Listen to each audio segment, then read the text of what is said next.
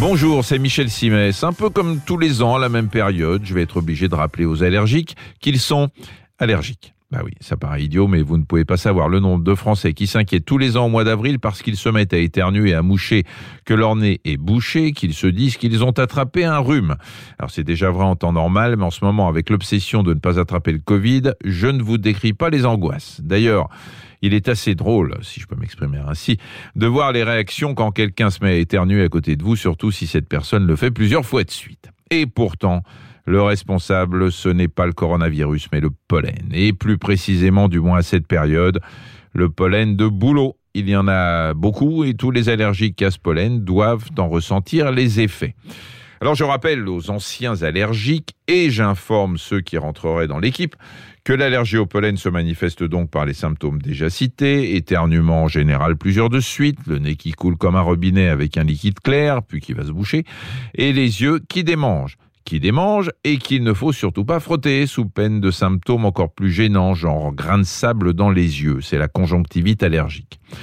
Une fois qu'on se sait en pleine crise, eh bien, on ouvre son armoire à pharmacie, on prend ce qu'on prenait l'an dernier. Il doit bien rester quelques comprimés d'antihistaminiques. Et si on n'en a pas assez, on retourne voir son médecin.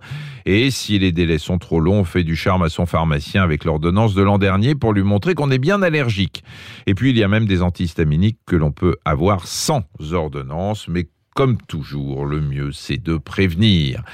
Alors, on ne peut pas prévenir la pollinisation, hein, surtout qu'avec le réchauffement climatique, euh, la pollinisation s'étend de plus en plus dans l'année. En revanche, il existe quelques trucs pour limiter les dégâts.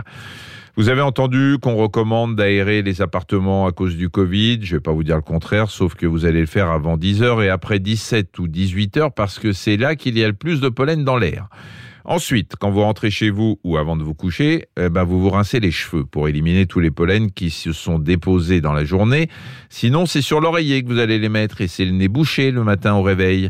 Dernière chose qui concerne les enfants, s'ils sont allergiques, il faut leur donner un antihistaminique quasi systématiquement tous les jours si on est dans une période de forte pollinisation. Et si votre enfant se met à tousser, qu'il est un peu gêné pour respirer, qu'il a les autres symptômes de l'allergie, écoutez-le expirer. Parfois, vous pouvez entendre un petit sifflement. Que ce soit le cas ou pas, méfiez-vous de la petite crise d'asthme. Il vaut mieux avoir un petit spray qui dilate les bronches à portée de main, mais bien sûr, demandez l'avis de votre médecin. Merci d'avoir écouté cet épisode de Ça va beaucoup mieux. Si vous avez aimé, n'hésitez pas à en parler autour de vous et à nous mettre des étoiles. Retrouvez tous les épisodes sur l'application RTL, rtl.fr et sur toutes les plateformes partenaires. À très vite.